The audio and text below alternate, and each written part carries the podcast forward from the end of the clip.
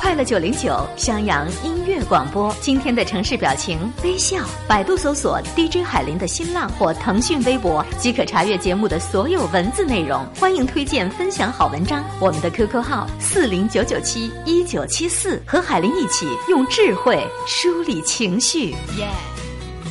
欢迎各位收听调频九零点九兆赫快乐九零九襄阳音乐广播，海林主持的城市表情。来说两位名人的婚姻，让你深刻的清醒。婚姻生活本身就是不完美的，看看孔圣人的婚姻，再看看画家徐悲鸿的婚姻，你就能够清楚的知道，嗯，无论是圣人伟人，还是平头百姓，大家的生活都是有所残缺的，残缺才是完美的，完美的就是残缺的。先来说说孔子的婚姻生活吧。孔圣人也曾经离婚哦，你知道吗？孔子被人称为圣人，历史越是往后靠，圣人的思想传播也越广。但是关于孔圣人的私人生活细节，则是特别的模糊。《论语》这部经典可以说是确定了作为儒学核心经典的地位，但是在《论语》这部经典当中，咱们丝毫没有谈论到孔子的夫人。那给人的印象就是孔子这个人一直是独来独往的。他的家庭似乎是残缺的，那么孔子的夫人究竟是谁？为什么在《论语》当中没有一个字儿提到他呢？圣人毕竟也有自己的家庭生活呀。孔子是离过婚的，他的儿子伯鱼就是生活在单亲家庭里，从小跟着爸爸一起长大的。了解到这一点，《论语》当中没有提到孔子的夫人，你就不难理解了。实际上，在《论语》当中也有一点蛛丝马迹，透露了孔子婚姻生活的质量。《论语》当中，孔子说过一句著名的话，叫什么？叫“唯女子与小人为难养也，近之则不逊，远之则怨。”在这句名言当中，孔子把女人跟小人归为一类，并且抱怨说：“你看这个女人走近了吧，这个女人就不讲规矩；你要离这个女人远一点吧，她又成了怨妇。”正如李泽厚的说法啊，呃，孔子对女人性格的这种描述，其实是非常准确的。《论语乡党》当中有记载说，孔子是一个特别严肃的人，从吃饭到睡觉、穿衣、行礼、走路，都是严格的按照绅士风度来要求自己。那么，这样一个严肃的绅士，自然受不了女人太腻了、太黏了。孔子对女人的这个印象啊，当然也是来自于婚姻生活的经历。看来，孔子的夫人当年很可能是孔子的一块鸡肋，食之无味，弃之可惜。离得近了吧，就经常黏着，并且不训，拿孔子开一些很亲昵的玩笑。可是你要他离远了吧，又抱怨孔子不讲情义，哭哭啼啼的像一怨妇。如此一来，久而久之，再加上孔子后来忙于政治，最后又周游列国，离家远行，这个家庭矛盾自然就上升，最终自然就是离婚了呗。由此看来，孔子的婚姻生活确实算不上幸福。那么，这位跟他离婚的太太究竟是谁呢？孔子家语本性上有记载：孔子至十九，娶于宋之齐官氏，一岁而生伯鱼。看来孔子十九岁时候就娶了这位太太，她就是来自孔子的祖籍地宋国的齐官氏。两人结婚一年就生下了儿子伯鱼，也正是这位齐官夫人最后跟孔子离婚了。孔子有这样的离婚经历，显示出早期儒家对于男女婚姻特别宽松的态度。晚清的谭嗣同对于孔子离婚的经历有一个解读，说：“夫妇者，四为兄弟，可和可离，故孔氏不会出妻，夫妇朋友也。”啊，从人性的态度来看待。他理解先秦儒家所理解的夫妻关系，就应该像朋友那样很轻松、很平等。咱俩合得来就在一块儿过，咱俩合不来分开就分开。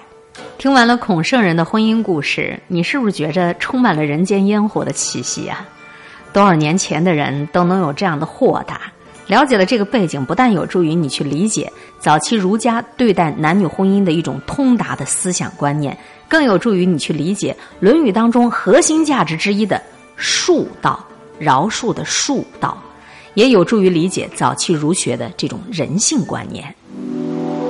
城市，霓虹，车流，行走的人，音乐，红酒，文字，流动的歌，自在音乐，快乐九零九，襄阳音乐广播。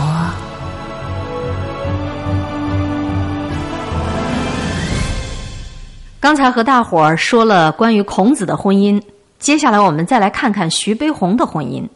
造物弄人。苍天捉弄，徐悲鸿的婚姻更是叫人匪夷所思了。蒋碧薇是徐悲鸿的夫人，社交礼仪做的都是恰到好处。他跟徐悲鸿站一块儿，人们都说是一对珠联璧合呀。然而这郎才女貌、珠联璧合的婚姻，并非是完美的。一九三四年八月，蒋碧薇和徐悲鸿回到了国内，然而徐悲鸿在外面对另外一个女人孙运军是念念不忘。蒋碧薇清醒的觉得夫妻感情没有办法挽回，于是和徐悲鸿开始了分居的生活。分居之后的蒋碧薇认识了在国民党政府担任要职的张道藩。张道藩这会儿呢，正是事业处于春风得意的关口，衣着名贵，气质轩昂。他呢，也对这个蒋碧薇是感情深厚。每日里看到蒋碧薇落落寡欢，作为一位温柔体贴的男人，不失时机的他走进了蒋碧薇的生活。但这张道藩他也有妻子，也有家庭。当时的南京城经常遭到日本的轰炸，徐悲鸿的心思完全不在夫人蒋碧薇这儿，经常半个月就消失不见。蒋碧薇也知道自己的丈夫心思不在自己身上，知道自己的丈夫可能又到湖南长沙去找那个外面的女人孙运军去了。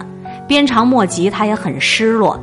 这个时候的张道藩却像一股清泉流进了他的心里。于是蒋碧薇和张道藩开始通信，将自己的烦恼通过信签告诉外面的这个张道藩。张道藩也会安慰他，并且在警报响起来的时候帮助他和他的孩子一次次的逃难。蒋碧薇第一次得到了被呵护的感觉，被男人宠爱的感觉。于是他对这一份婚姻之外的感情彻底投降，他接纳了张道藩。许多人都对蒋碧薇的这一场婚姻之外的感情所不齿，就连蒋碧薇自己的两个亲生孩子，长大以后也特别不屑于母亲和张道藩的这一场感情。其实现在看来，蒋碧薇是一个女人，她也需要爱，她也需要在自己受到惊吓的时候，在自己的丈夫移情别恋的时候，能够有一个男人勇敢的保护自己。她希望有一份完美的感情，可是她已经对她的丈夫徐悲鸿完全彻底的失望。蒋碧薇做张道藩的情妇做了二十年，光写的情书就有两千多封，随便从这个情书里面挑出一封，你都可以看到他们之间真实的爱情。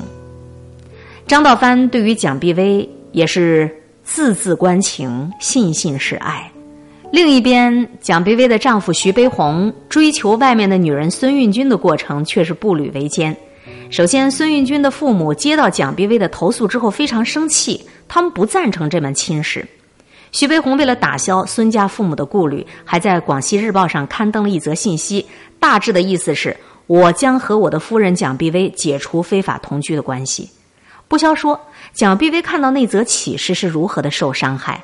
想当年，她离家私奔，陪着徐悲鸿吃苦，还生养了两个孩子，现在却被说成是同居，蒋碧薇的脸都气青了。于是，蒋碧薇开始和张道藩正式的同居。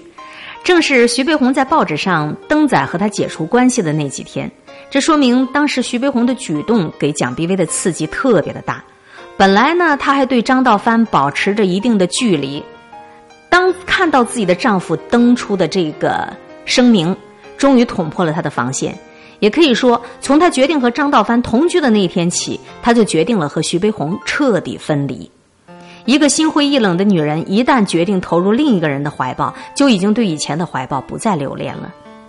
徐悲鸿的追求孙运军的道路并不平坦。首先是孙运军的父母不赞成自己的女儿和徐悲鸿结婚，并且在很快的时间里把自己的女儿许孙运军许配给了国民党浙江省教育厅厅长。徐悲鸿和孙运军的这场师生之恋就此收场了。蒋碧薇心里最恨的呀，是在她老年之后写了一本《我和悲鸿》。蒋碧薇对自己丈夫苦苦追求的那个小三儿孙运军是非常仇视的，在我与悲鸿的后记里，她说，而她自己更由于她的性格使然，一招错满盘输，生活既不安定，情绪更感苦闷，于是健康的损耗严重的戕害了他的艺术生命。时至今日，我敢于说，如果不是这场恋爱事件所导致的一连串的恶果，悲鸿在艺术上的成就会更辉煌，说不定他还不至于五十八岁便百病丛生的死于北京。蒋碧薇到心里最恨的。仍然是自己的丈夫徐悲鸿在外面的那个女人孙运军。从这些话里，我们分明听到了蒋碧薇对于孙运军的强烈不满。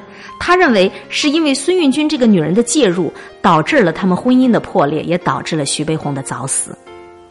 徐悲鸿追求孙运军不成之后，在一九四四年和廖静文结婚。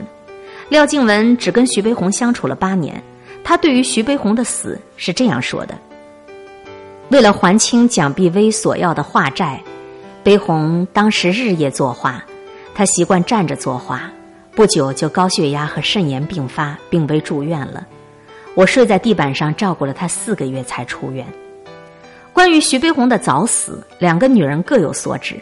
原配怨孙运军这个小三儿，原配和孙运军闹得都散场之后，廖静文收拾了残局，嫁给了徐悲鸿。她抱怨的是。狮子大张口的蒋碧薇，抛弃个人恩怨不谈，在徐悲鸿死了之后，我看到的是这些女人们对于徐悲鸿的那一份痴心。原配蒋碧薇肯定是爱着徐悲鸿的，我相信她至死都爱。她对于徐悲鸿是妻子的爱，她不允许他出轨。一旦她的丈夫做错一点什么，她就严厉指责。其实苛刻的起因是源自于他对徐悲鸿用妻子的观点来要求，而对于婚姻之外的那个男人张道藩，蒋碧薇却宽松了很多。张道藩曾经答应在蒋碧薇六十岁的时候迎娶她，可是当蒋碧薇等到六十岁那一天，张道藩却只字不提。蒋碧薇淡然受之，不急也不恼。徐悲鸿在孙运军的父母那里碰了钉子，非常失望。在国外周游了几年，又回到了蒋碧薇身边，希望蒋碧薇接纳自己。蒋碧薇神情淡远地说：“假如你和孙运军彻底决裂，我这个家的家门随时向你敞开；但倘若是因为人家抛弃了你，不要你了，或者是人家结婚了，或者是人家死了，你才回到我这里，对不起，我绝对不接受。”这番话说的堂堂正正，不卑不亢，结果是。徐悲鸿的确是因为孙运军出嫁，而吃了回头草，回来再找蒋碧薇。蒋碧薇没有给他草吃，他要活出他自己。同样是被抛弃的命运，鲁迅的原配朱安，至死那一天都守着鲁迅的宅院，让别人管自己叫周夫人。徐志摩的原配张幼仪够强势的吧？在美国又是办工厂又是办企业，可是他至死。还把自己说成是徐志摩的原配，还说在所有爱过徐志摩的女人当中，她才是最爱徐志摩的。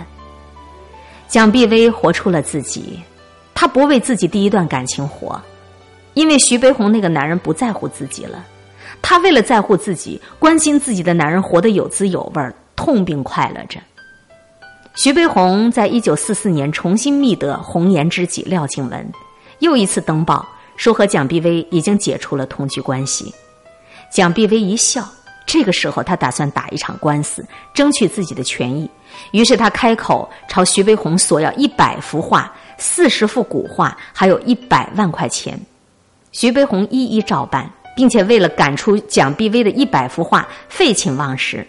很多人不理解徐悲鸿的所作所为，我想，在他的心里，他对于蒋碧薇这个女人自始至终都是愧疚的。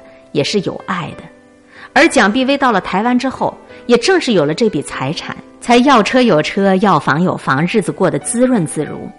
这个女人面对离婚，要求赔偿青春损失费，要求高额的离婚费，因为她的付出值这个钱。为了徐悲鸿，她付出了青春，付出了才学美貌，背弃了豪门之约，背弃了自己的父母，十多年陪着徐悲鸿打拼受苦。徐悲鸿也知道自己欠他的，所以一个男人还给一个女人的，还特意多了一幅蒋碧薇最喜欢的情客。这幅情客至死都摆在蒋碧薇的卧室里，而婚姻之外的那个男人张道藩给她的画，一直是挂在大厅里。这个摆设是不是反映了女主人的某种心理？徐悲鸿才是她永远的爱人，是放在最私密地方的男人，而张道藩，婚姻之外的那个男人，永远是情人。情人在外面，爱人在心里。一九五八年，婚姻之外的男人张道藩倦鸟回林，结束了和蒋碧薇三十年的婚姻之外的爱情长跑，接回了自己的家眷。蒋碧薇理智的退出。一九七八年十二月，蒋碧薇死于台湾，享年八十岁。此时，张道藩已经作古十个年头。徐悲鸿已经做过二十五个年头，张道藩生前写了一本回忆录，酸甜苦辣的回味，在那本书里，里面没有一个字是写给蒋碧薇的，但是张道藩却对自己的原配妻子大加赞赏。徐悲鸿一辈子画了无数的女人，画的最多的、画的最好的还是蒋碧薇。据悉。二零一零年六月，徐悲鸿的一幅蒋碧薇女士以七千二百八十万在北京天伦王朝拍卖会拍卖成交，打破了以往徐悲鸿的所有油画的拍卖记录，创历史最高。油画上的蒋碧薇似嫔非嫔，眼神婉转，徐悲鸿肯定是爱过她的。蒋碧薇生前写了上下两册回忆录，一本是《我与悲鸿》。字里行间都是对徐悲鸿的怨愤、埋怨、指责，还有对徐悲鸿婚姻出轨的气愤。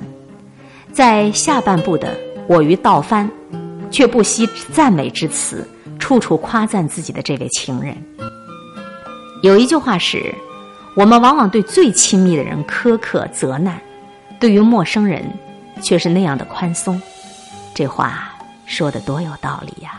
瘦的憔悴的让我好心疼，有时候爱情比时间还残忍，把人变得盲目而奋不顾身，忘了爱要两个同样用心的人。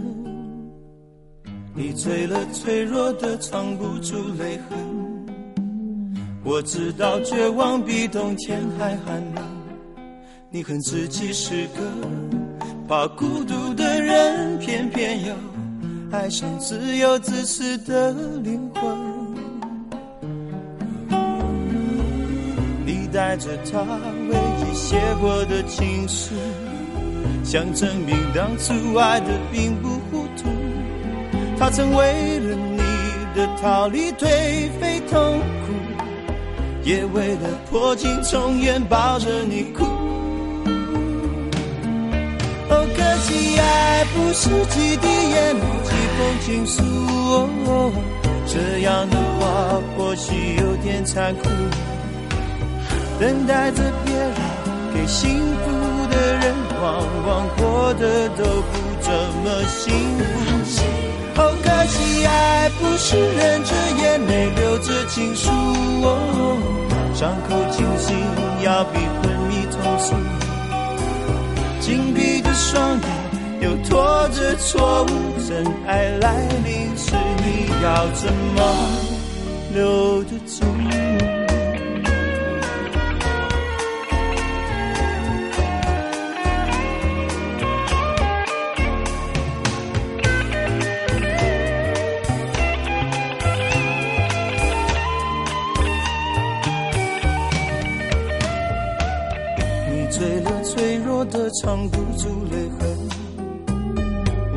到绝望比冬天还寒冷，你恨自己是个怕孤独的人，偏偏又爱上自由自私的灵魂。